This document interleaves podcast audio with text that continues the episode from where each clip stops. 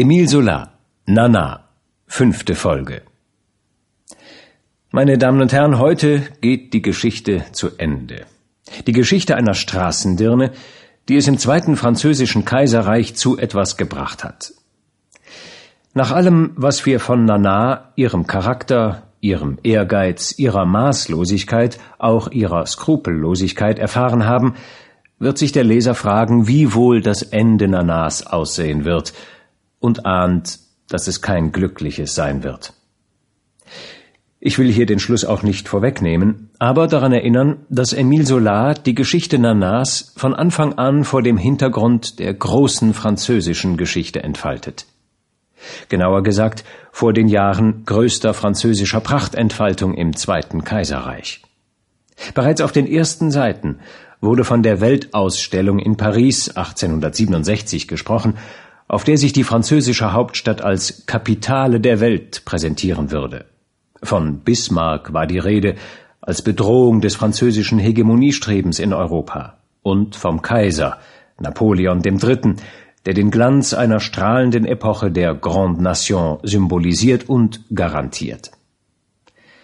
Mittlerweile aber schreiben wir das Jahr 1869 und der historisch gebildete Leser weiß natürlich, was im Sommer 1870 geschehen wird. Eine Katastrophe. Ein paar Daten und Fakten. Die gewonnenen Kriege Preußens gegen Dänemark und Österreich 1864 und 66 führten zu einer zunehmenden deutsch-französischen Feindschaft. Bismarck, seit 1862 unter König Wilhelm I. preußischer Ministerpräsident, wird 1867 Bundeskanzler des Norddeutschen Bundes und weist alle französischen Hegemonieansprüche in Europa zurück. Er will eine preußische Vormachtstellung. In der Auseinandersetzung um die spanische Thronkandidatur spitzt sich im Sommer 1870 die Lage zu. Prinz Leopold von Hohenzollern-Sigmaringen bewirbt sich um den Thron auf Anraten Bismarcks, der jedoch, da er den scharfen Einspruch Napoleons erwartet, mit den Spaniern strikte Geheimhaltung vereinbart.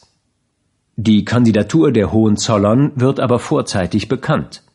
Paris droht daraufhin Preußen mit einer militärischen Auseinandersetzung und setzt auch die spanische Regierung massiv unter Druck. Das Haus Hohenzollern verzichtet jetzt auf die Kandidatur. Die diplomatische Krise ist damit aber noch nicht beigelegt. Wilhelm I. empfängt in Bad Ems, wo er gerade zur Kur weilt, den französischen Botschafter, der von Wilhelm eine bindende Verpflichtung verlangt, auch in Zukunft eine Wiederaufnahme der Kandidatur nicht mehr zuzulassen. Wilhelm verweigert diese Garantieerklärung, er betrachte die Angelegenheit nach der Ablehnung des Sigmaringers als erledigt. Den telegrafischen Bericht Wilhelms schickt Bismarck in verschärfter Form an alle europäischen Regierungen. Die berühmt-berüchtigte Emser Depesche. Die Folge Am 19. Juli 1870 erklärt Frankreich dem Norddeutschen Bund den Krieg, an dem sich, wieder französisches Erwarten, die süddeutschen Staaten beteiligen. Eine Million Soldaten stehen sich gegenüber. Nach der Schlacht bei Sedan oder Sedan am 1. September 1870 kapituliert die französische Armee, Napoleon III. wird gefangen genommen und auf Schloss Wilhelmshöhe in Kassel unter Arrest gestellt. Die deutschen Staaten schließen sich zum Deutschen Reich zusammen. Am 18. Januar 1871 wird Wilhelm I. für die Franzosen demütigenderweise im Spiegelsaal von Versailles vom jetzigen Reichskanzler Bismarck zum deutschen Kaiser proklamiert. Damit ist das französische Kaiserreich zu Ende. Der Glanz einer Epoche versinkt in Blut und Asche. Und Nana? Man muss wohl ein schlimmes Ende befürchten, oder nicht? Wir sahen sie in der vergangenen Folge als strahlende Siegerin des Grand Prix de Paris. Graf von Dövre, einer der vielen Liebhaber Nanas, von dem es einmal hieß, er habe den Ehrgeiz, sich von Nana ruinieren zu lassen, der Graf hatte eine Stute auf Nanas Namen getauft und, was keiner vermutet hatte, sie gewann. Der Graf jedoch verlor all sein Geld durch dunkle Finanzgeschäfte und hatte sich daraufhin in seinem Stall mit seinen Pferden verbrannt. ein düsteres Omen, das Nana jedoch kalt ließ. Denn sie hatte ja noch andere Liebhaber und Geldquellen. Graf Muffat de Beville sowieso und die Brüder Hugon. Den älteren, Philippe, Leutnant der französischen Armee, hatte Nana immer wieder um kleinere und größere Geldgeschenke gebeten, worauf Philippe in seinem rasenden Verlangen, es seiner Angebeteten recht zu tun, die Regimentskasse plünderte und ihr gleichzeitig einen Heiratsantrag machte. Er wurde selbstverständlich abgelehnt und Philippe verhaftet. Georges Hugon, der jüngere Bruder, hatte jenes fatale Gespräch zwischen Nana und Philippe belauscht. In seiner rasenden Eifersucht auf den Bruder hatte er Nana ebenfalls einen Heiratsantrag gemacht, den diese genauso lachend ablehnte, worauf sich Georges in seiner Not eine kleine Schere in die Brust stach. Das war das blutige Ende der vierten Folge. Wir sahen Nana in ihrem Schlafzimmer verzweifelt vor dem blutenden Georges, als plötzlich Madame Hugon vor ihr stand, die zu dieser Dirne geeilt war, um sie wegen ihres Sohnes Philippe zur Rede zu stellen. Dass auch Georges bei ihr ist, ahnt sie nicht. Hören wir die Fortsetzung des dreizehnten Kapitels und dann das Ende. Nana war vor Schreck ganz starr, denn sie konnte sich deren Anwesenheit gar nicht erklären. Gnädige Frau, ich war's nicht, stammelte sie, das schwöre ich Ihnen. Er wollte mich heiraten. Ich habe Nein gesagt und da hat er sich umgebracht. Langsam näherte sich Frau Hugon in ihrem schwarzen Kleid mit blassem Gesicht unter dem weißen Haar. Unterwegs im Wagen hatten sich ihre Gedanken ganz mit Philipps Vergehen beschäftigt. Vielleicht könnte diese Frau den Richtern Erklärungen abgeben und zugunsten ihres Sohnes aussagen. An der Treppe hatte sie erst gezögert, ob sie heraufsteigen sollte auf ihren schwachen Beinen, als ihr plötzlich Schreckensrufe den Weg wiesen. Oben sah sie dann einen Mann am Boden liegen, das Hemd mit Blut befleckt. Es war Georges, ihr zweites Kind. Nana wiederholte ganz dumm, er wollte mich heiraten, ich habe Nein gesagt und da hat er sich umgebracht. Stumm beugte sich Madame Hugon zu Boden. Ja, das war ihr zweiter, das war Georges. Der eine entehrt, der andere ermordet. Es überraschte sie nicht, jetzt, wo ihr ganzes Leben zusammenbrach. Sie kniete auf dem Teppich nieder, sie beachtete den Ort nicht, an dem sie sich befand, sie sah niemanden. Unverwandt starrte sie in Georges Gesicht und lauschte, eine Hand auf seinem Herzen. Dann stieß sie einen leisen Seufzer aus. Sie hatte den Herzschlag gefühlt. Da hob sie den Kopf, musterte dieses Zimmer und dieses Weib und schien sich zu erinnern. Eine Flamme blitzte in ihren Augen auf. Sie war so groß und so schrecklich in ihrem Schweigen, dass Nana zitterte und über den Körper hinweg, der sie trennte, fortfuhr, sich zu verteidigen. Ich schwöre Ihnen, gnädige Frau, wenn sein Bruder da wäre, der könnte Ihnen erklären. Sein Bruder hat gestohlen. Er ist im Gefängnis, sagte die Mutter hart. Nana war die Kehle wie zugeschnürt. Warum das alles? Jetzt hatte der andere gestohlen. Sie waren wohl alle verrückt in dieser Familie. Sie verteidigte sich nicht mehr, und als wäre sie gar nicht die Herrin im Hause, überließ sie es Madame Hugon, ihre Befehle zu geben. Endlich eilten Bedienter herbei.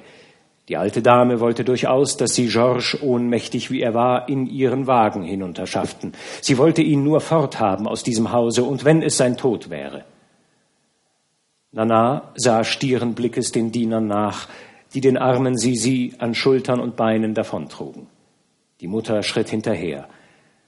Jetzt war sie ganz erschöpft und musste sich auf die Möbel stützen, als wäre sie von allem, was sie liebte, weit ab ins Nichts geschleudert. Auf dem Treppenknick schluchzte sie auf, wandte sich um und sagte zweimal Ach, Sie haben uns viel Böses angetan. Sie haben uns viel Böses angetan. Das war alles. Betäubt setzte sich Nana hin, noch immer in Hut und Handschuhen. Das Haus sank wieder in dumpfes Schweigen. Eine Viertelstunde später fand sie der Graf Muffat noch auf demselben Platz. Aber dann erleichterte sie sich durch eine überquellende Flut von Worten, indem sie ihm das Unglück erzählte und die blutbefleckte Schere aufhob, um die Bewegung nachzumachen, mit der sie sie zugestoßen hatte. Sieh mal, Liebster, ist es denn meine Schuld? Wenn du das Gericht wärest, würdest du mich verurteilen? Ich habe doch nicht zu Philipp gesagt, er solle sich an der Kasse vergreifen, bestimmt nicht. Ebenso wenig habe ich den unglücklichen Kleinen hier zum Selbstmord getrieben. Bei alledem bin ich die Unglücklichste. Die kommen daher und machen ihre Dummheiten in meinem Haus und ich hab dann all den Ärger. Frag doch mal Zoe, ob ich was dafür kann. Zoe, sprich doch, erkläre dem Herrn. Die Zofe hatte inzwischen eine Serviette und Wasser aus der Toilette geholt und rieb seit einem Weilchen auf dem Teppich herum, um einen Blutfleck wegzuwaschen, solange er noch frisch war. Oh, Herr Graf, sagte sie, Madame ist traurig genug. Muffat war wie erstarrt von diesem Drama. Er dachte nur an diese Mutter, die um ihre Söhne weinte. Er kannte ihr edles Herz. Er sah sie vor sich in ihren schwarzen Witwenkleidern, wie sie in Le Fondette einsam und schmerzgebeugt dahinschwand. Nana jedoch steigerte sich immer mehr in ihren Kummer hinein. Er war so niedlich, so sanft, so zärtlich. Ach, weißt du, mein Schatz, so leid mir es tut, wenn dich das quält, aber ich muss dir sagen, ich habe ihn geliebt, den Jungen. Und dieser Gedanke übermannte sie mit solchem Schmerz, dass er sie schließlich trösten musste. Nicht doch, sie solle stark sein. Sie habe ja recht, sie sei nicht daran schuld. Aber plötzlich hörte sie von selber auf zu weinen und sagte, hör mal, du musst hinfahren und mir Nachricht bringen. Sofort, ich will es. Er nahm seinen Hut und machte sich auf den Weg, um sich nach Georges Befinden zu erkundigen. Als er nach einer Dreiviertelstunde wiederkam, sah er, wie sich Nana ängstlich aus dem Fenster beugte. Da rief er ihr gleich von der Straße aus zu, der Kleine sei nicht tot. Man habe sogar Hoffnung, ihn am Leben erhalten zu können. Sofort sprang sie hocherfreut umher, sie sang, tanzte und fand das Leben wieder schön. Zoe war mit ihrer Wascherei nicht zufrieden.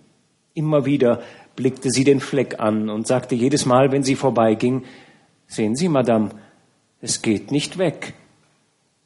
In der Tat, blassrot auf einer weißen Rosette des Teppichs kam der Fleck immer wieder zum Vorschein. Es war, als versperre die Blutspur gerade auf der Schwelle die Tür zum Schlafzimmer. Ach was, sagte Nana heiter, unter den Füßen wird's schon weggehen. Am nächsten Tag hatte Graf Muffat ebenfalls das Abenteuer vergessen. Als er in der Droschke nach der Rue Richelieu zu Madame Hugon gefahren war, hatte er sich einen Moment lang geschworen, nicht mehr zu Nana, zu diesem Weib zurückzukehren. Der Himmel hatte ihn gewarnt. In Philipps und Georges Unglück erblickte er die Vorboten seines eigenen Untergangs. Aber weder der Anblick der weinenden Madame Hugon noch der des fieberheißen Knaben waren stark genug, ihn seinen Schwur halten zu lassen. Und von dem kurzen Schauer dieser Tragödie blieb nur die heimliche Freude in ihm zurück, einen Rivalen los zu sein, dessen reizende Jugend ihn stets zur Verzweiflung gebracht hatte. Seine Leidenschaft hatte jetzt eine ganz ausschließliche Herrschaft über ihn erlangt. Er war besessen von einer Glut, wie sie Männer überkommt, die keine Jugend gehabt haben. Das, worunter er am furchtbarsten litt, das war die fortgesetzte Untreue dieses Weibes.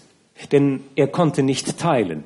Er verlangte eine ewige Liebe, die immer gleich blieb. Sie hatte ihm doch Treue geschworen, und dafür hielt er sie aus.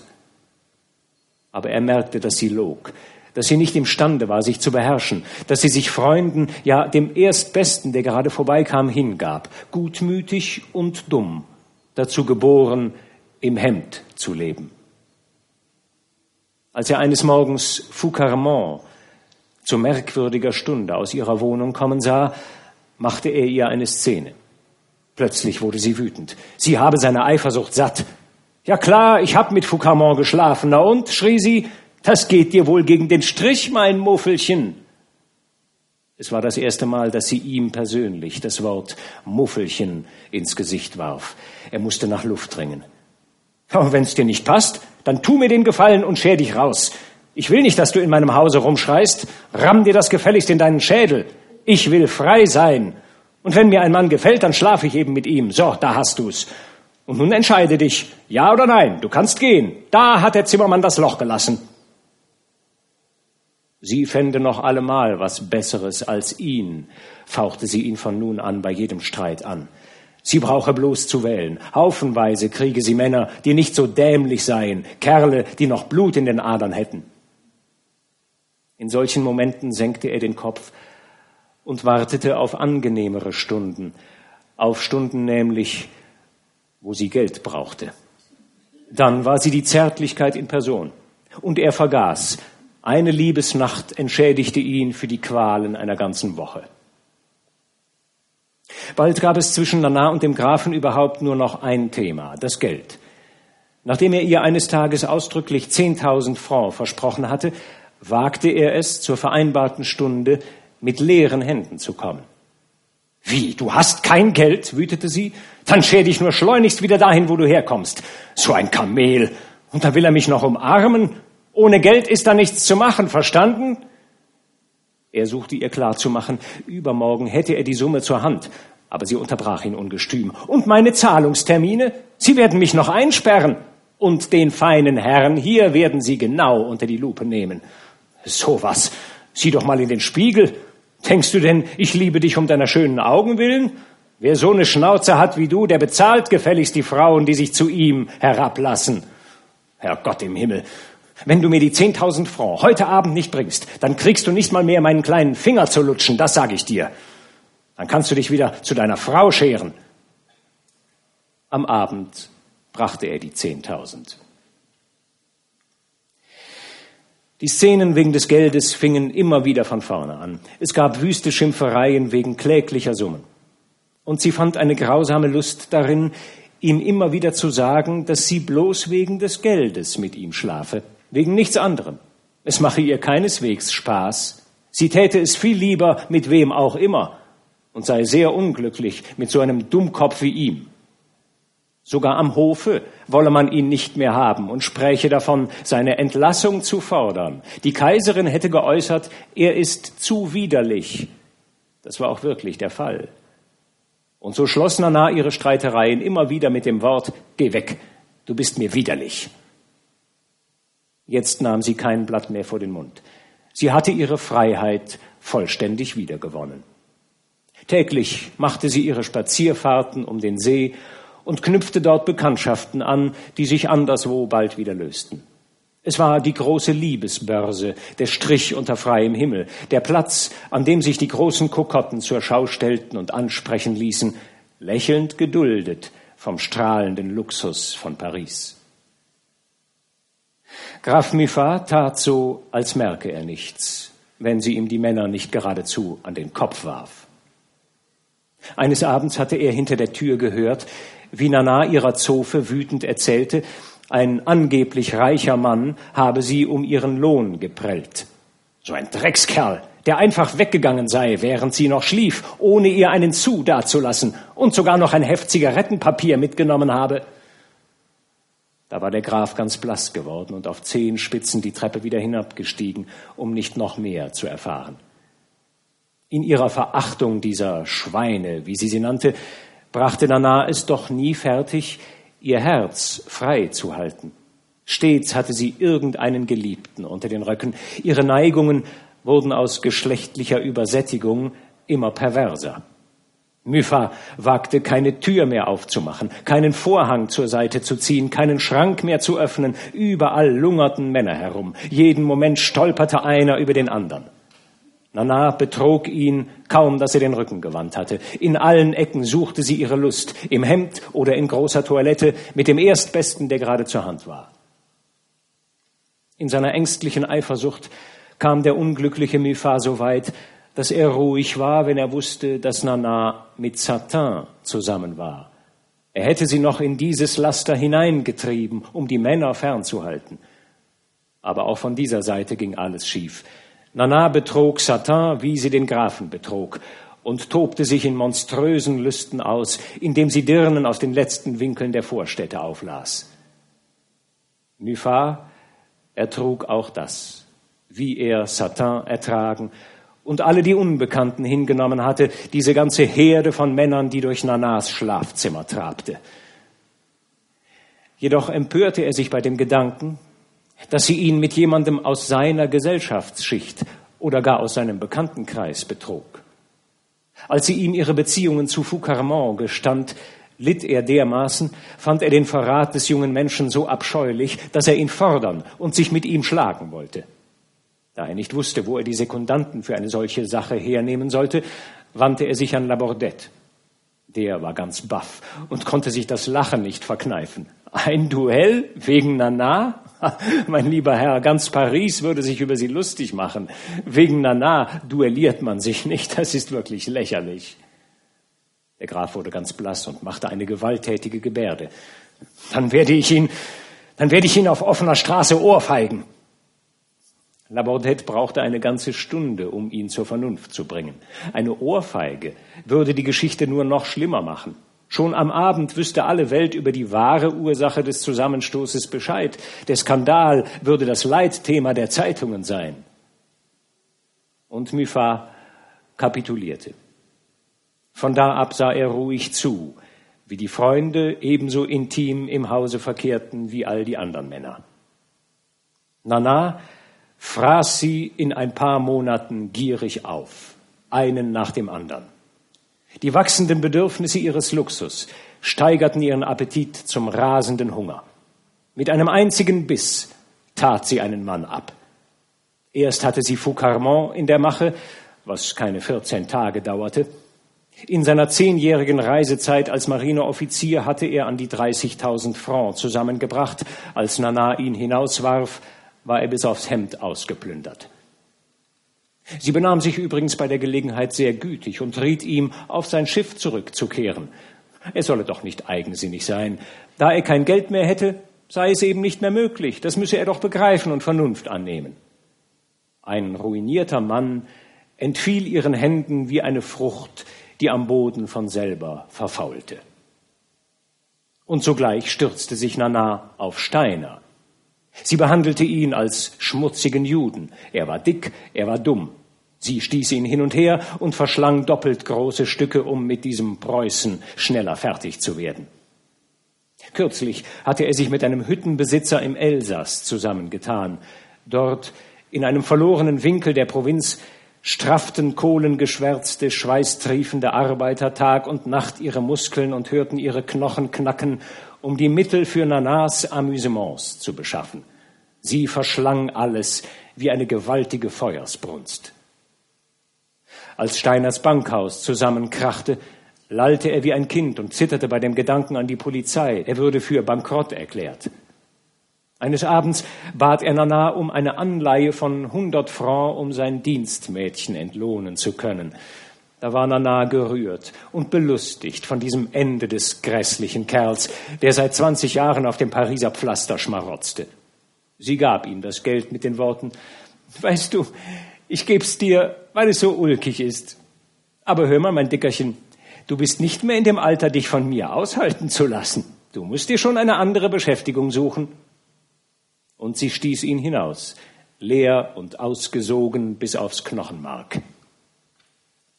Danach nahm Nana sofort La Falloise in Angriff.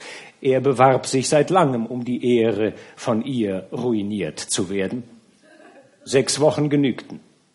Er hatte eine Erbschaft gemacht. Sie bestand aus Liegenschaften, Feldern, Wäldern, Pachthöfen. Er musste rasend schnell verkaufen, Schlag auf Schlag. Mit jedem Bissen verschlang Nana einen Morgenland. Das im Sonnenschein funkelnde Grün der Wälder, die weiten reifen Getreidefelder, die herbstlich goldenen Weinberge, das hohe Wiesengras, in dem die Kühe bis zum Bauch versanken, alles wanderte dahin und wurde vom Abgrund verschlungen. Sogar ein Steinbruch und drei Mühlen verschwanden. Nana schritt dahin wie ein feindlicher Heereszug, wie ein Heuschreckenschwarm, dessen vernichtender Überfall eine Provinz kahl frisst. Wo sie ihren kleinen Fuß hinsetzte, verbrannte sie das Land.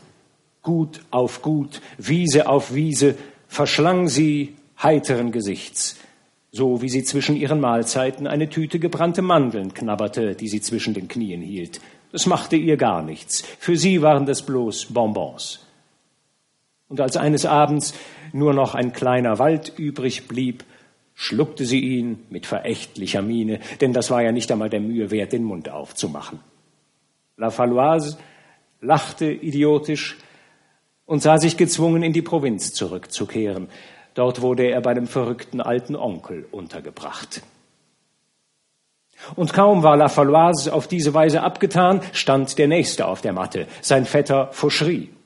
Für Nana war es ein Triumph, seine Zeitung zu verprassen, die er mit dem Geld eines Freundes gegründet hatte. Das Provinzblatt deckte gerade zwei Monate lang Nanas Bedarf an Blumen. Sie schluckte alles. Nachdem sie zunächst der Redaktion den Atem genommen und die Verwaltung aus den Fugen gebracht hatte, befriedigte sie eine kostspielige Laune. Sie richtete in einem Winkel ihres Hauses einen monströsen Wintergarten ein, der die Druckerei hinwegblies. Das Ganze war übrigens ein reiner Spaß für sie. Und so gab sie auch Foucherie den Abschied, der sie fortan nur noch in Form von Artikeln bezahlen konnte. Nana weinte ihm keine Träne nach. Sie sagte bloß zum Grafen, na, mein Muffelchen, wieder ein Rivale weniger. Da hast du doch allen Grund zu jubeln. Stell dir vor, er wollte mich doch tatsächlich heiraten. Als sie sah, dass er ganz blass wurde, fiel sie ihm lachend um den Hals und rammte ihm unter lauten Liebkosungen weitere Grausamkeiten in sein geschundenes Herz. Nicht wahr, das wurmt dich, dass du, Nana, nicht mehr heiraten kannst, mein Muffelchen? wo sie doch alle dahergelaufen kommen und mir mit ihren Heiratsanträgen auf die Nerven fallen. Tja, das geht eben nicht. Da musst du schon warten, bis deine Frau in die Grube fährt. Ah, ich weiß. Wenn deine Frau abkratzte, wie schnell kämst du dahergerannt, würdest dich vor mir auf die Erde werfen und mir unter Tränen und Schwüren einen Antrag machen. Was, Liebling? Ach, das wäre aber fein. Ihre Stimme wurde zuckersüß, aber ihre Schmeichelei war grausiger Hohn. Er erwiderte errötend ihre Küsse. Da kreischte sie, Donnerwetter, ich hab's doch geahnt. Er hat schon drüber nachgedacht. Er wartet bloß, dass seine Frau abschrammt. Weiß Gott, das ist doch der Gipfel. Er ist ja noch gemeiner als die anderen. Es war wie eine Krankheit, die an ihm fraß. Er konnte es nicht verhindern. Wenn er in Nanas Schlafzimmer trat, begnügte er sich damit, einen Augenblick die Fenster zu öffnen, um den Geruch der anderen zu vertreiben, die Ausdünstungen all der Blonden und Brünetten und den schweren Zigarrenrauch, der ihn fast erstickte. Dieses Schlafzimmer wurde zu einem Kreuzweg. In einem fort wetzten Stiefel die Schwelle ab, und nicht einer ließ sich aufhalten von der Blutspur, die die Tür versperrte. Zoe beschäftigte sich immer wieder mit diesem Fleck, doch ohne Erfolg. Komisch, das geht gar nicht weg, sagte sie. Und es kommen doch wahrhaftig genug Leute. Nana, die wieder bessere Nachrichten über Georges Befinden hatte, der jetzt als Rekonvaleszent in Le Fondette bei seiner Mutter weilte, gab ihr jedes Mal dieselbe Antwort. Ach, lass nur. Es braucht eben seine Zeit. Vom Abtreten wird's schon irgendwann verschwinden. Der Graf hatte eine dumpfe Furcht vor diesem Blutfleck. Immer stieg er darüber hinweg, als ob er Angst hätte, er träte auf etwas Lebendiges. Aber wenn er dann im Schlafzimmer war, vergaß er alles. Die Horde Männer, die hindurchging, und die Trauer, die an der Schwelle Wache hielt. Draußen in der frischen Luft der Straße weinte er zuweilen vor Schmach und Empörung und schwor sich niemals mehr dorthin zurückzukehren, aber sowie die Portiere hinter ihm ins Schloss fiel, war er wieder gefangen. Er fühlte, wie seine Sinne berauscht wurden von Nanas Duft und sich sein ganzes Wesen durchtränkte mit einer wollüstigen Gier nach Demütigung. Er, der als gläubiger Christ an die Ekstasen in prunkvollen Kapellen gewöhnt war, er fand hier ganz die gleichen Gefühle frommer Hingebung wieder, als wenn er unter einem Kirchenfenster auf die Knie geworfen dem Rausch von Orgelklang und Weihrauchduft erlag. Dieses Weib beherrschte ihn mit dem eifersüchtigen Despotismus eines zornigen Gottes, der ihn schreckte, aber ihm auch Sekunden der Entzückung bot, als Ausgleich für Stunden furchtbarster Qual und für Visionen der Hölle und ewigen Verdammnis. Wenn sie ihn dann so demütig sah, empfand Nana ihren tyrannischen Triumph. Aus Instinkt hatte sie die Sucht, alles in den Schmutz zu ziehen. Es genügte ihr nicht, die Dinge zu zerstören, sie musste sie noch besudeln. Ihre zarten Hände ließen schreckliche Spuren zurück und brachten alles zur Verwesung, was sie vorher zertrümmert hatten. Und er, der schon fast schwachsinnig war, überließ sich diesem Spiel und erinnerte sich dunkel der Heiligen, die von Läusen gefressen wurden und ihren eigenen Auswurf aßen. Wenn sie ihn hinter geschlossenen Türen in ihrem Schlafzimmer hatte, machte sie sich den bösen Spaß, sich die ganze Niedrigkeit der männlichen Natur vorzuführen. Sie zwang ihm ihre albernen Launen auf, ließ ihn stammeln wie ein kleines Kind, oder sie spielte einen Bären und kroch auf allen Vieren mit Gebrumm auf ihn los, als ob sie ihn fressen wollte. Sie biss ihm sogar aus Spaß in die Waden. Dann stand sie wieder auf und sagte, na und jetzt du. Ich wette, du spielst den Bären nicht so gut wie ich. Er zeigte sich gelehrig, lachte und kroch ebenfalls auf allen Vieren, brummte und biss sie in die Waden, indes sie mit gespielter Schreckensmiene flüchtete. Sind wir albern, was? sagte sie schließlich. Ach, du hast ja keine Ahnung, wie hässlich du bist, mein Schatz. Wenn man dich so in den Tuerien sähe. Aber diese harmlosen Spielereien arteten bald aus. Ein wahrer Taumel von Unzucht trieb Nana zu ungeheuerlichsten Formen der Lust. Als Muffat eines Tages wieder den Bären machte, stieß sie ihn so roh beiseite, dass er gegen ein Möbelstück flog und sie brach in schallendes Gelächter aus, als sie an seiner Stirn eine Beule sah. Von da ab wurde es ernst. In einer wütenden Gier nach Bestialität behandelte sie ihn als Vieh, schlug ihn und versetzte ihm Fußtritte. Hü, hü, du bist das Pferd. Los, hü, du elender Schinder, willst du wohl laufen? Manchmal war er ein Hund, Sie warf ihr parfümiertes Taschentuch in eine Zimmerecke und er musste auf Händen und Knien hinkriechen und es mit den Zähnen aufheben. Apport, Cäsar! Na warte, ich werde dich schon auf Trab bringen, wenn du bummelst.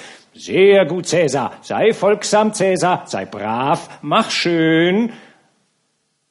Und er liebte seine Erniedrigung und kostete die Lust aus, ein Tier zu sein. Er wollte noch tiefer herabsteigen und rief, Schlag zu, Schlag zu, ja, fester. Einmal kam ihr eine ganz verrückte Laune in den Kopf. Sie verlangte, er solle abends in seiner großen Kammerherrnuniform kommen. Und er kam in seinem ganzen Staat mit Degen, Zweispitz, weißer Kniehose und rotem goldbesticktem Frack. Sie lachte immerzu, hingerissen von der Respektlosigkeit gegen alles Große, von der Lust, ihn im feierlichen Prunk dieses Staatsgewandes zu erniedrigen. Hey, vorwärts, Kammerherr, rief sie und versetzte ihm dabei mächtige Fußtritte ins Gesäß. Und diese Fußtritte galten gleichermaßen den Tuerien, der Majestät des kaiserlichen Hofes. So dachte sie über die gute Gesellschaft. Das war ihre Rache. Als dann der Kammerherr entkleidet war und der Frack am Boden lag, befahl sie ihm, er solle draufspringen. Und er sprang drauf. Sie schrie, er solle drauf spucken. Und er spuckte drauf. Sie befahl ihm, auf den Goldstickereien, den Orden herumzutrampeln. Und er trampelte darauf herum. Pardauz. Nichts war mehr da. Alles ging in Trümmer. Sie zerbrach einen Kammerherrn, wie sie ein Fläschchen oder eine Konfektdose zerbrach und machte Dreck daraus, einen Haufen Unrat in der Gosse.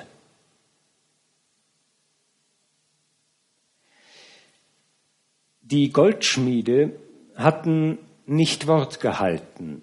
Das Bett für Nana wurde erst gegen Mitte Januar geliefert. Muffat befand sich gerade in der Normandie, um dort einen letzten Rest seines Besitzes zu verkaufen. Nana verlangte nämlich umgehend 4000 Francs. Er sollte erst übermorgen zurückkommen. Aber da er das Geschäft abgeschlossen hatte, beschleunigte er seine Heimkehr und ohne erst zu Hause fortzufahren, begab er sich gleich in die Avenue de Villiers. Es schlug gerade zehn. Da er den Schlüssel zu einer kleinen Tür besaß, die auf die Rue Cardinet führte, stieg er ungehindert die Treppe hinauf. Oben im Salon stand er vor der Tür zum Schlafzimmer, aus dem er Gelächter vernahm. Er öffnete die Tür, und ein Schrei des Entsetzens entrang sich seiner Kehle angesichts dessen, was sich seinen Blicken darbot. Mein Gott!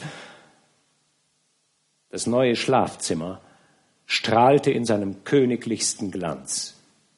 Der Tür gerade gegenüber stand das Bett aus Gold und Silber und funkelte im Glanz seiner kunstvoll getriebenen Metallarbeiten. Ein Thron, groß genug, dass Nana die majestätische Pracht ihrer nackten Glieder darauf ausbreiten konnte. Ein Altar von byzantinischem Prunk, der Allmacht ihres Geschlechtes würdig, das sie jetzt eben mit der kultischen Schamlosigkeit eines Götzenbildes hüllenlos zur Schau stellte.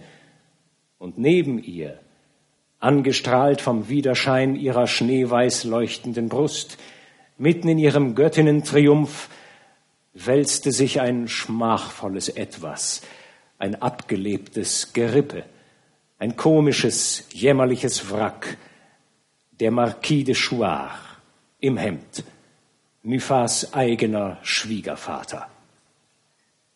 Der Graf faltete die Hände. Von einem eisigen Schauer geschüttelt stammelte er noch einmal, mein Gott. Für den Marquis de Choix also blühten die goldenen Rosen in goldenem Blattwerk. Für ihn also tummelten sich die Liebesgötter mit schelmisch verliebtem Lächeln und schossen im reigen Purzelbaum auf einem silbernen Gitter. Für ihn enthüllte am Fußende jene Figur der Nacht ihren schamlosen Körper, dem berühmten Akt Nanas genau nachgebildet, bis hinab zu den starken Schenkeln, an denen sie von allen erkannt wurde. Und da lag er, hingeworfen wie ein Stück menschliches Strandgut, verderbt und zersetzt von sechzigjähriger Ausschweifung, gleich einem Haufen morscher Knochen aus einem Beinhaus, neben dem Glanz dieses leuchtenden Weiberfleisches. Als der alte Marquis sah, wie die Tür aufflog, war er aufgesprungen, von der Furcht eines halbverrückten Greises gepackt. Er lallte und blieb zitternd in Fluchtstellung hocken.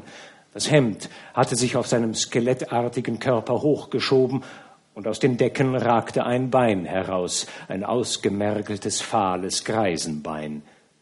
Versteck dich doch, kriech doch ins Bett, rief Nana entsetzt und stopfte ihn schnell wieder unter die Decke, wie ein Stück Unrat, das man nicht vorzeigen kann. Dann sprang sie auf, um den Grafen vor die Tür zu drängen. Ach, entschieden. Sie hatte Pech mit ihrem Muffelchen. Immer kam er zu ungelegener Zeit. Warum musste er auch in die Normandie reisen und Geld holen? Der Alte hatte ihr doch die 4000 Francs gebracht und dafür hatte sie sich ihm hingegeben. Sie schlug die Tür zu und schrie, ist das eine Art, so hereinzuplatzen? Jetzt habe ich aber genug. Du bist selber dran schuld. Glückliche Reise. Muffat blieb stehen vor dieser geschlossenen Tür, wie erschlagen von dem, was er gesehen hatte. Ein Kälteschauer überrieselte ihn, ein eisiges Frösteln, das ihm von den Beinen in die Brust und bis in den Schädel stieg. Dann schwankte er und fiel mit einem Krachen aller Glieder auf die Knie. Voller Verzweiflung streckte er die Hände aus und stammelte, das ist zu viel, mein Gott, das ist zu viel. Alles hatte er hingenommen, aber jetzt konnte er nicht mehr. Nein, nein, ich kann nicht mehr, rief er mit erhobenen Händen. Oh, komm zu mir, mein Gott, hilf mir und lass mich bald sterben. Nein, nicht dieser Mensch. Mein Gott, es ist aus. Nimm mich zu dir. Trage mich hinweg, dass ich nichts mehr sehe, nichts mehr fühle. Mein Gott, Vater unser, der du bist im Himmel. Und flammend von gläubiger Hingabe fuhr er fort. Ein glühendes Gebet stieg von seinen Lippen empor. Da berührte ihn jemand an der Schulter. Er hob die Augen. Es war Venon sein alter und einziger Freund, Theophile Venot. Gleichsam als hätte Gott selber geantwortet auf seinen Ruf, warf sich Muffat dem kleinen Mann um den Hals. Endlich konnte er weinen. Oh mein Freund, Sie allein sind mir geblieben, mein Bruder. Führen Sie mich von hier weg. Für immer. Führen Sie mich weg. Und Venot führte ihn davon, wie ein Kind. Von da an gehörte er ihm ganz. Muffat versank wieder völlig in die strengen Pflichten der Religion. Sein Leben war zerschmettert. Er hatte seine Entlassung als Kammerherr eingereicht angesichts des empörten Schamgefühls der Tuillerien. Ruiniert wie er war, lebte er fortan von den Trümmern seines einst großen Vermögens und ließ sich nach und nach von der Gräfin noch vollständig zugrunde richten, welche die Reste verschlang, die Nana verschmäht hatte. Doch auch Nana war nach und nach in tiefen Kummer versunken. Der Gedanke an diesen Alten, der halbtot in einer Droschke fortgefahren war, und an ihr armes Muffelchen, das sie niemals wiedersehen würde, nachdem sie ihn so zur Verzweiflung gebracht hatte, das alles versetzte sie in eine sentimentale Traurigkeit. Und gleich danach war sie wütend geworden, als sie hörte, dass Satin, die seit 14 Tagen verschwunden war, in der Lariboisière in den letzten Zügen lag. Als sie eben anspannen ließ, um diesen kleinen Schmutzfinken noch ein letztes Mal zu sehen, kündigte ihr Zoe in aller Ruhe den Dienst. Mein Gott, auch ihre Zofe sollte sie verlieren? Was sollte denn so ganz allein aus ihr werden? Sie schlich wieder in ihren Salon, als Labordette heraufkam, um mit ihr wegen eines Gelegenheitskaufes prachtvoller Spitzen zu sprechen und so ganz nebenbei die Bemerkung fallen ließ, Georges sei tot. Da war sie ganz erstarrt. Sie, sie? Tot? schrie sie auf.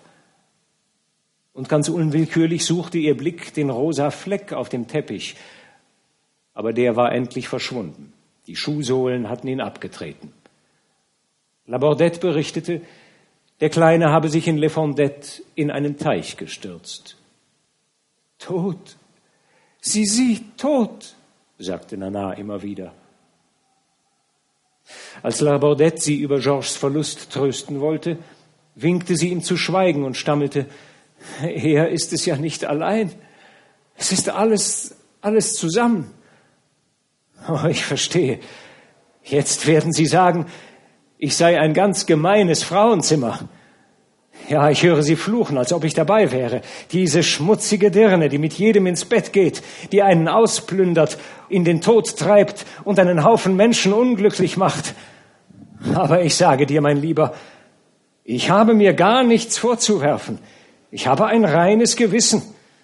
Ja, schön, von mir aus sollen Sie sagen, was Sie wollen. Aber ich bin doch nicht dran schuld. Bin ich etwa böse, wie Labordette?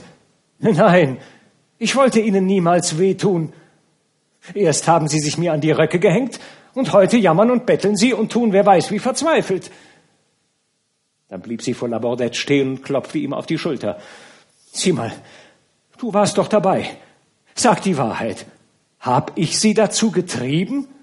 Haben Sie sich denn nicht immer dutzendweise fast darum geschlagen, sich gegenseitig an Gemeinheit zu überbieten?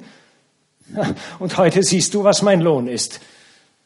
Genau wie mit Dagunet, diesem Hungerleider, dem ich eine Stellung in der Gesellschaft verschafft und ihn vorher wochenlang gratis durchgefüttert habe. Gestern treffe ich ihn, da wendet er den Kopf weg.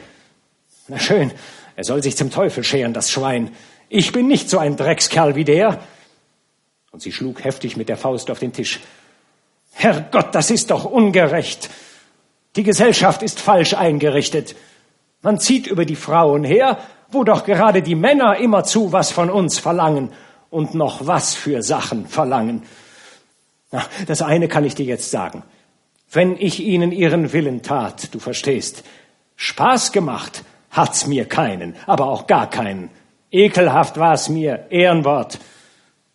Und nun frage ich dich, bin ich an irgendetwas schuld? Nein, zur Verzweiflung haben die Männer mich gebracht. Ohne Sie, mein Lieber, ohne das, was Sie aus mir gemacht haben, wäre ich jetzt in einem Kloster und betete zum lieben Gott, denn ich war immer sehr fromm, das weißt du. Und deshalb ist's mir auch vollkommen wurscht, wenn Sie dabei Ihr Geld und Ihre Haut gelassen haben. Es ist Ihre Schuld. Ich kann doch nicht das Geringste dafür. Bestimmt nicht, sagte Labordette überzeugt. Da erschien Zoe im Salon und meldete, der Wagen warte auf Madame. Sie verlangte ihren Hut und beim Zuknoten der Bänder erzählte sie das traurige Geschick der armen Satin und sagte zum Abschluss, ich fahre jetzt ins Hospital. Ach, niemand hat mich so geliebt wie Sie. Nein, wirklich, man hat allen Grund, die Männer der Herzlosigkeit zu beschuldigen. Und ein eisiges Lächeln legte sich um ihre Lippen. Da stand sie, und zu ihren Füßen lag die Masse der Männer, die sie zertreten hatte. Wie jene Ungeheuer des Altertums, deren gefürchtete Stätte mit Gebeinen übersät war, setzte sie den Fuß auf Totenschädel. Katastrophen umgaben sie. Vendeuvres furchtbarer Flammentod, die Melancholie Foucarmonts, der jetzt einsam in den chinesischen Gewässern herumsegelte, der Sturz Steiners, der jetzt gezwungen war, als anständiger Mensch zu leben, der befriedigte Schwachsinn La Falloise, der tragische Untergang des Ehepaars Muffat und der blasse Leichnam Georges, bei dem der gestern aus der Haft entlassene Philippe die Totenwache hielt. Ihr Werk von Tod und Vernichtung war vollbracht. Die Fliege, die aus dem Schmutz der Vorstädte aufgestiegen und den Keim der sozialen Fäulnis in sich trug, hatte diese Menschen vergiftet, bloß indem sie sich auf sie setzte.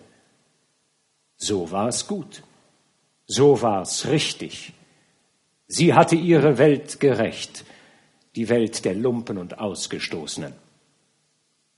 Und während ihr Geschlecht in leuchtender Glorie emporstieg und auf die Strecke ihrer Opfer herabstrahlte, der aufgehenden Sonne gleich, die auf ein Schlachtfeld voller Leichen scheint, blieb sie sich stets bewusst, dass sie ein prachtvolles Tier sei, das doch nicht weiß, was es tut und immer gutmütig ist. Sie blieb üppig und feist, gesund und heiter. Für sie zählte das alles nicht mehr. Ihr Haus erschien ihr geschmacklos, zu klein und vollgestopft mit Möbeln, die ihr missfielen. Eine erbärmliche Kleinigkeit, bloß etwas für den Anfang. Und so träumte sie denn von etwas Besserem. Und in großer Toilette fuhr sie davon, sauber, kräftig, mit frischem Gesicht, als läge keinerlei Vergangenheit hinter ihr.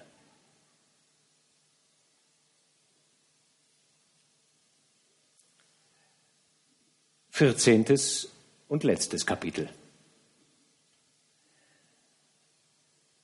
Nana verschwand plötzlich.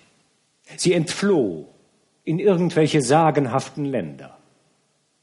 Vor ihrer Abreise veräußerte sie alles, das Haus, die Möbel, den Schmuck, sogar die Wäsche. Man nannte Ziffern. Die in fünf Versteigerungen erzielten Preise beliefen sich angeblich auf mehr als 600.000 Francs.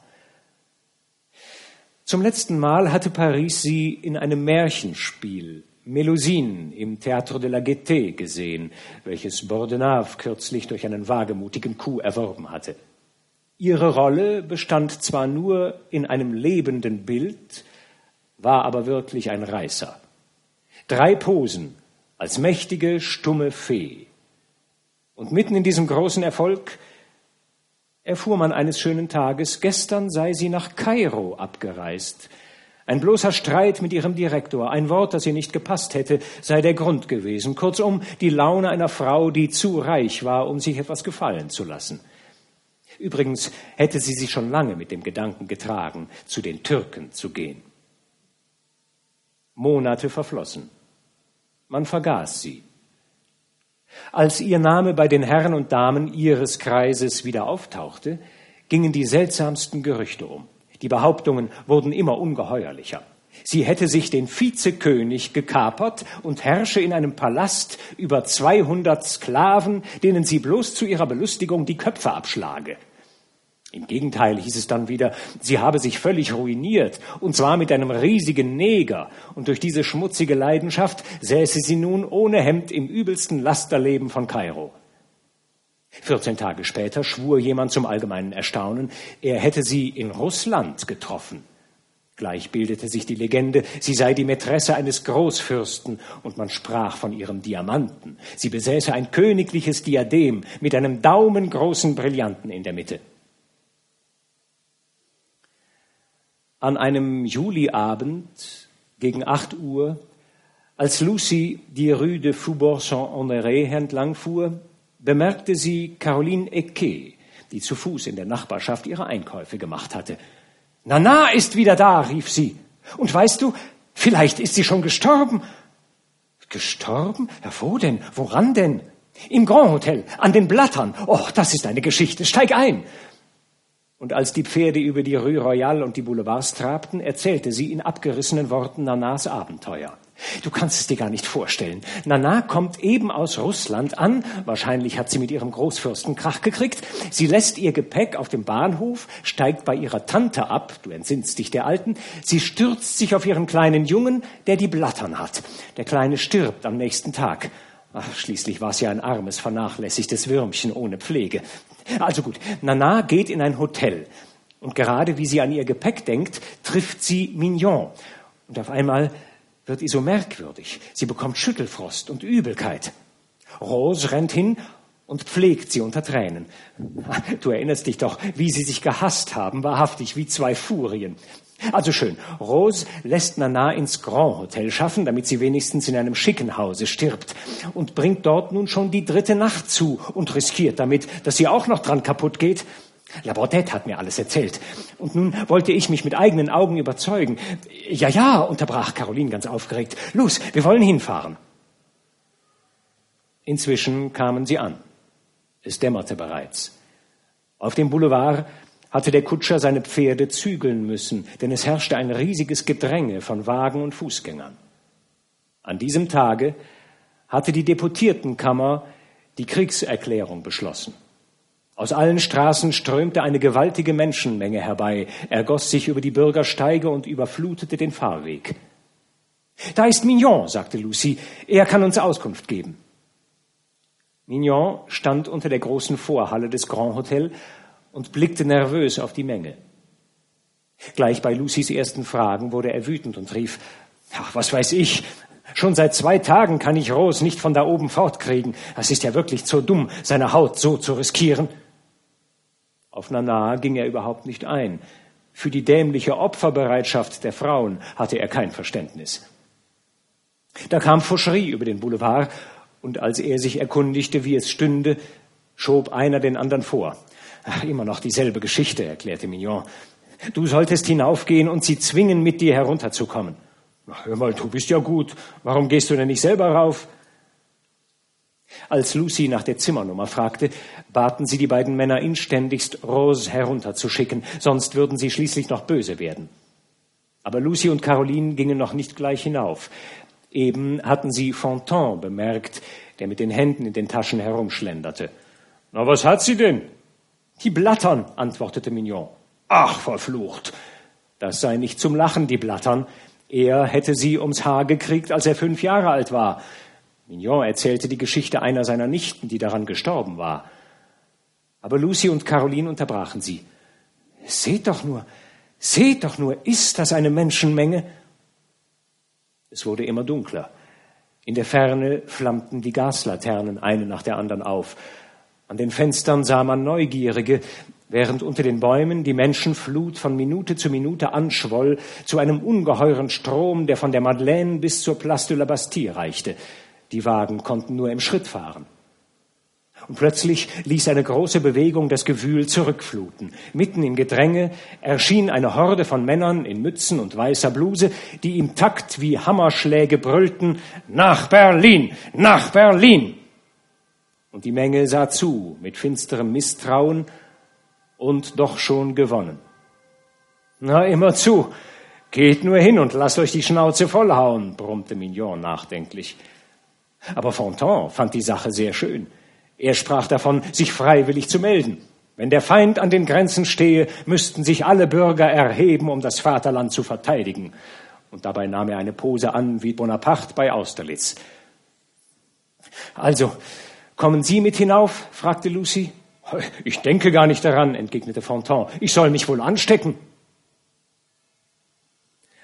Auf einer Bank vor dem Grand Hotel saß ein Mann und verbarg sein Gesicht in einem Taschentuch. Fauchery hatte Mignon augenzwinkernd auf ihn aufmerksam gemacht. Es war Graf Muffat. Ah, ich weiß, er sitzt da schon seit heute früh, erzählte Mignon. Schon um sechs habe ich ihn gesehen und seitdem hat er sich nicht von der Stelle gerührt. So wie er es von Labordette gehört hatte, ist er hergekommen mit seinem Taschentuch vorm Gesicht. Jede halbe Stunde schleicht er zum Portal, um zu fragen, ob es der bewussten Person oben besser gehe. Dann kehrt er um und setzt sich wieder auf seine Bank. Der Graf blickte auf, aber es schien ihm gar nicht zum Bewusstsein zu kommen, was um ihn herum vorging. Wahrscheinlich hatte er keine Ahnung von der Kriegserklärung. Er bemerkte und hörte den Menschenauflauf überhaupt nicht. Pass mal auf, sagte Fauchery, jetzt kommt er, ihr werdet sehen. Und tatsächlich, der Graf hatte die Bank verlassen und trat unter das hohe Portal. Aber der Pförtner, der ihn schon kannte, ließ ihm gar nicht erst die Zeit zu fragen und sagte kurz angebunden, Sie ist gerade gestorben. Nana tot. Das war ein Schlag für sie alle. Muffat war wortlos auf seine Bank zurückgekehrt und verbarg wieder sein Gesicht im Taschentuch. Die übrigen riefen laut durcheinander. Aber das Wort wurde ihnen jäh abgeschnitten. Ein neuer Trupp zog vorbei und gröhlte Nach Berlin, nach Berlin, nach Berlin. Nana tot. Donnerwetter. So ein schönes Mädchen. Mignon seufzte erleichtert auf. Endlich würde Rose herunterkommen. Ein frostiges Schweigen trat ein. Fontan dachte an eine tragische Rolle und markierte einen schmerzlichen Ausdruck. Fauchery war wirklich gerührt und kaute nervös an seiner Zigarre. Die beiden Frauen jedoch brachten weiter in lautem Geschwätz ihr Bedauern zum Ausdruck. Lucy hatte sie das letzte Mal in der Gaieté gesehen, Blanche ebenfalls in Melusine. Ah, oh, fabelhaft, meine Liebe, wie sie da im Hintergrund der Kristallgrotte erschien. Auch die Herren entsannen sich sehr genau. Zu sprechen hatte sie ja kein Wort. Ihr Spiel wirkte weit mehr. Und sie hatte das Publikum in tolle Aufregung gebracht, wenn sie sich bloß zeigte. Ein Körper, wie man ihn nie wieder fände. Die Schultern, diese Beine, dieser Wuchs, die Grotte um sie herum, ganz aus Spiegelglas, Wasserfälle von Diamanten rieselten nieder, und sie stand bloß da wie eine Sonne mit ihrer schimmernden Haut und ihrem Flammenhaar. So würde Paris sie immer vor sich sehen, strahlend inmitten der kristallenen Pracht. Ach, es war doch wirklich zu dumm, dass sie sterben musste auf dieser Höhe des Erfolges. Jetzt musste sie ja hübsch aussehen da oben. Eben kam Blanche dazu, ganz außer Atem und empört über das Menschengewühl, das die Trottoirs versperrte. Dann endlich wandten sich die Damen laut mit den Röcken rauschend der Treppe zu. Mignon rief ihnen nach, sagt Rose, dass ich sie erwarte, und zwar sofort, nicht wahr? Man weiß nicht genau, ob die Ansteckungsgefahr am Anfang der Krankheit oder gegen das Ende hin am größten ist, erklärte Fontan. Ein mir befreundeter Krankenhausarzt hat mir sogar versichert, dass die Stunden, die auf den Tod folgen, besonders gefährlich sind. Da werden die Ansteckungsstoffe frei. Die Menge wuchs immer mehr. Und immer wieder dröhnte aus allen Kehlen hart und abgehackt der Schrei Nach Berlin, nach Berlin. Oben im vierten Stock kostete das Zimmer zwölf Francs pro Tag. Rose hatte etwas Anständiges haben wollen, wenn auch ohne Luxus, denn Luxus brauche man nicht, wenn man krank sei. Zimmer 401, Zimmer 401. Ach, wir haben uns verlaufen. Das ist ja eine richtige Kaserne hier. 405, 403, jetzt müssen wir da sein. Na, 401. Kommt, leise, leise. Sie wurden still, hüstelten und sammelten sich einen Augenblick. Dann öffneten sie langsam die Tür und Lucy trat ein, hinter ihr Caroline und Blanche. Aber sie blieben stehen, denn es waren schon fünf Frauen im Zimmer. Gaga hatte sich's auf dem einzigen Sessel bequem gemacht. Vor dem Kamin standen Simon und Clarisse und plauderten mit Lea der Orn, und vor dem Bett saß Rose Mignon und blickte starr auf den Leichnam, der im Schatten der Vorhänge verschwand. Ach, was für ein Unglück, flüsterte Lucy und drückte Rose die Hand. Wir wollten ihr Lebewohl sagen. Sie wandte den Kopf, um die Tote zu sehen. Aber die Lampe stand zu weit fort und sie wagte nicht, sie näher heranzurücken. Auf dem Bett lag eine graue Masse. Nur das rötliche Haar war zu erkennen und ein fahler Fleck, der das Gesicht sein musste. Lucy fuhr fort. Ich habe sie nicht mehr gesehen seit der GT im Hintergrund der Grotte. Ach, sie hat sich verändert, sie hat sich verändert, flüsterte Rose und sank wieder zurück in ihre tiefsinnige Betrachtung, stumm und ohne sich zu rühren. Die drei Frauen traten zu den anderen vor dem Kamin. Simon und Clarisse unterhielten sich halblaut über die Diamanten der Toten. Existierten diese Diamanten überhaupt? Gesehen hatte sie ja niemand. Es konnte ja auch bloß Gerede sein. Aber Lea kannte jemand, der sie gekannt haben wollte. Ach, ungeheure Steine. Übrigens sei das nicht alles. Sie hätte noch viele andere Schätze aus Russland mitgebracht. Ein ganzes Tafelservice aus Gold. Sogar Möbel, ja. 52 Frachtstücke. Riesige Kisten. Drei Waggons voll. Das war alles noch auf dem Bahnhof. Ach, nicht wahr, so ein Unglück, wenn man sterben muss, ohne dass man Zeit gehabt hat, auch nur seine Sachen auszupacken. Außerdem hatte sie ja noch an barem Geld rund eine Million. Lucy fragte, wer der Erbe sei. Entfernte Verwandte, die Tante wahrscheinlich. Na, da mache die Alte aber einen feinen Schnitt. Düstere Gedanken bedrückten sie in diesem Sterbezimmer. Sie hatten Angst, es sei ja blöd, hier so lang zu schwatzen, aber gekitzelt von grausiger Erwartung, sie sehen zu können, blieben sie wie angewurzelt auf dem Teppich stehen.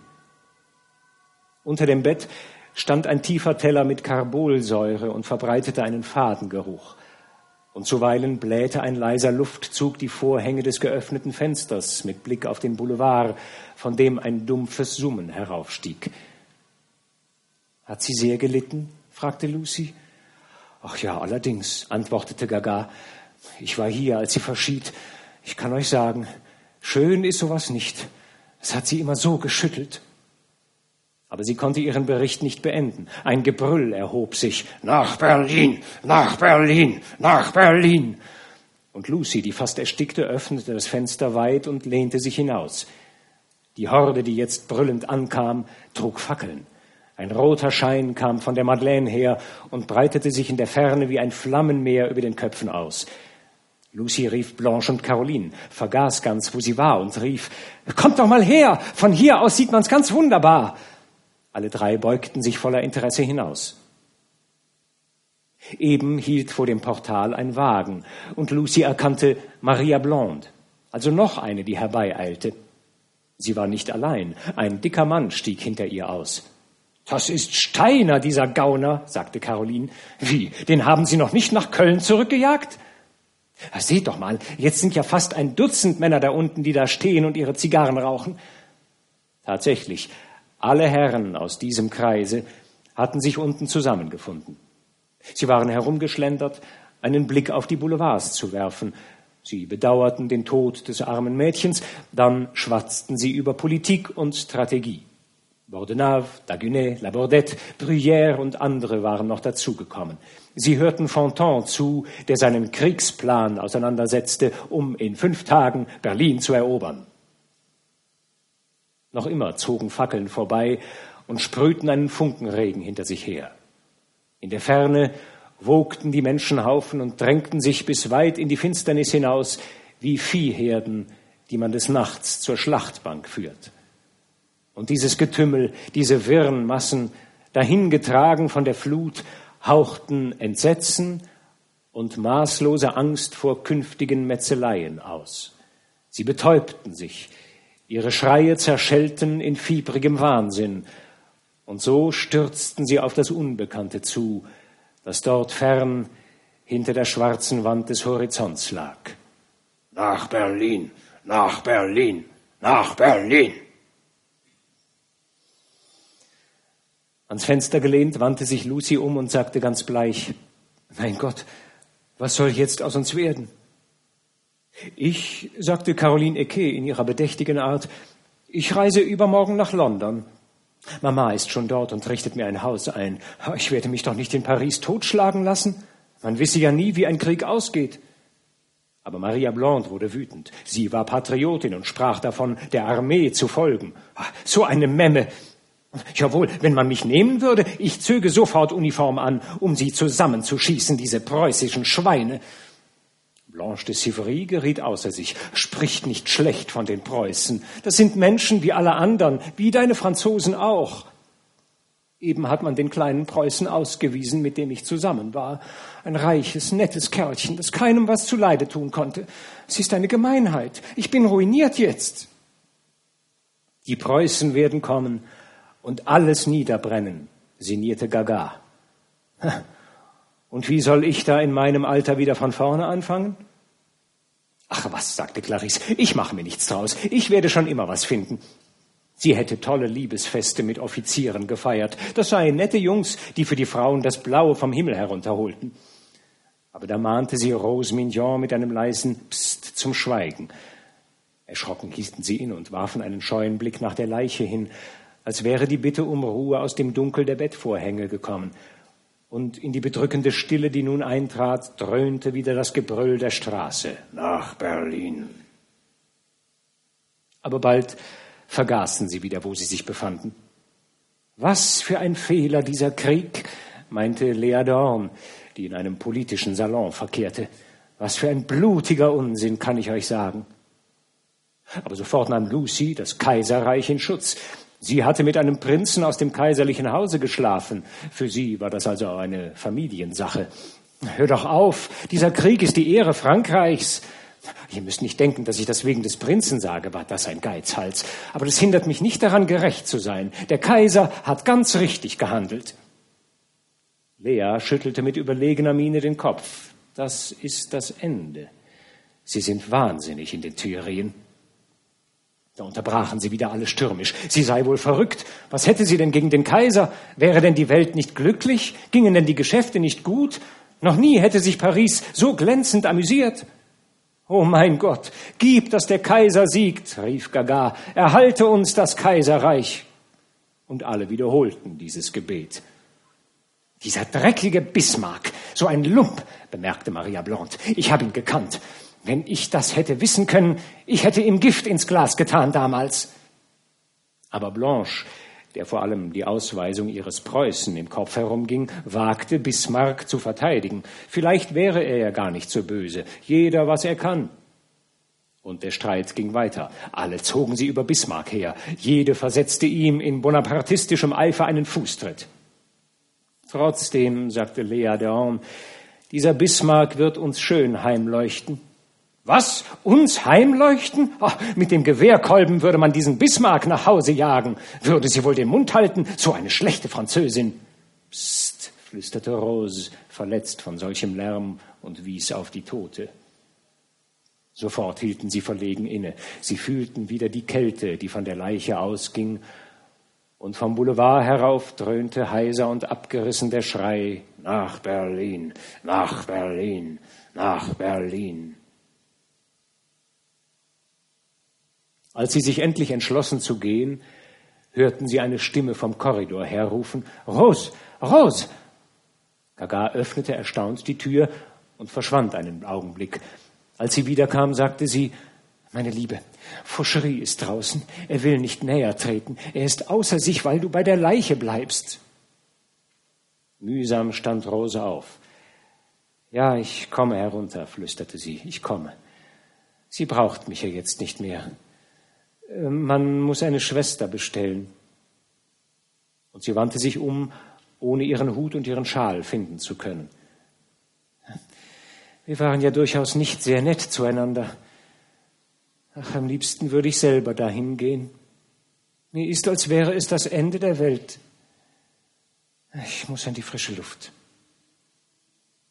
Die Leiche begann das Zimmer zu verpesten. Auf einmal trat Angst an die Stelle der bisherigen Sorglosigkeit. Los, los, Kinder, wir müssen uns fortmachen, rief Gaga immer wieder. Das ist ungesund hier. Rose sah sich noch einmal ringsum, denn sie wollte das Zimmer in Ordnung verlassen. Sie zog einen Vorhang vors Fenster. Dann dachte sie, die Lampe sei eigentlich nicht schicklich, statt ihrer sei eine Kerze nötig. Sie zündete einen der Messingleuchter auf dem Kamin an und stellte ihn auf den Nachttisch neben der Leiche. Helles Licht fiel plötzlich auf das Gesicht der Toten.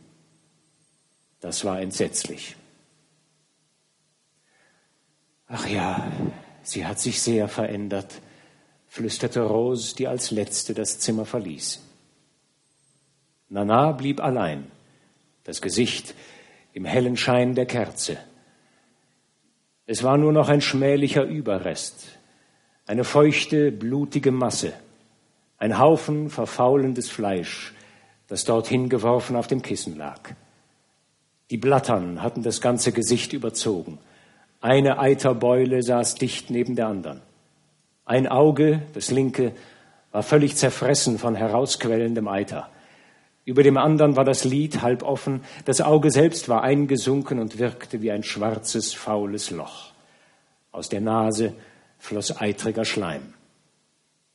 Und über diese grauenhafte, groteske Maske des Nichts flutete das Haar, ihr herrliches Haar, und schimmerte noch immer in seinem Sonnenglanz wie ein Geriesel von Gold. Venus löste sich auf. Es schien, als wäre das Gift, das sie vom Aas aus der Gosse mitgebracht, dieser Gärstoff, mit dem sie ein Volk verseucht hatte, ihr jetzt selbst ins Gesicht gestiegen und hätte es in Fäulnis zersetzt. Das Zimmer war leer. Ein ungeheurer Hauch der Verzweiflung stieg vom Boulevard empor und bauschte den Vorhang. Nach Berlin, nach Berlin, nach Berlin.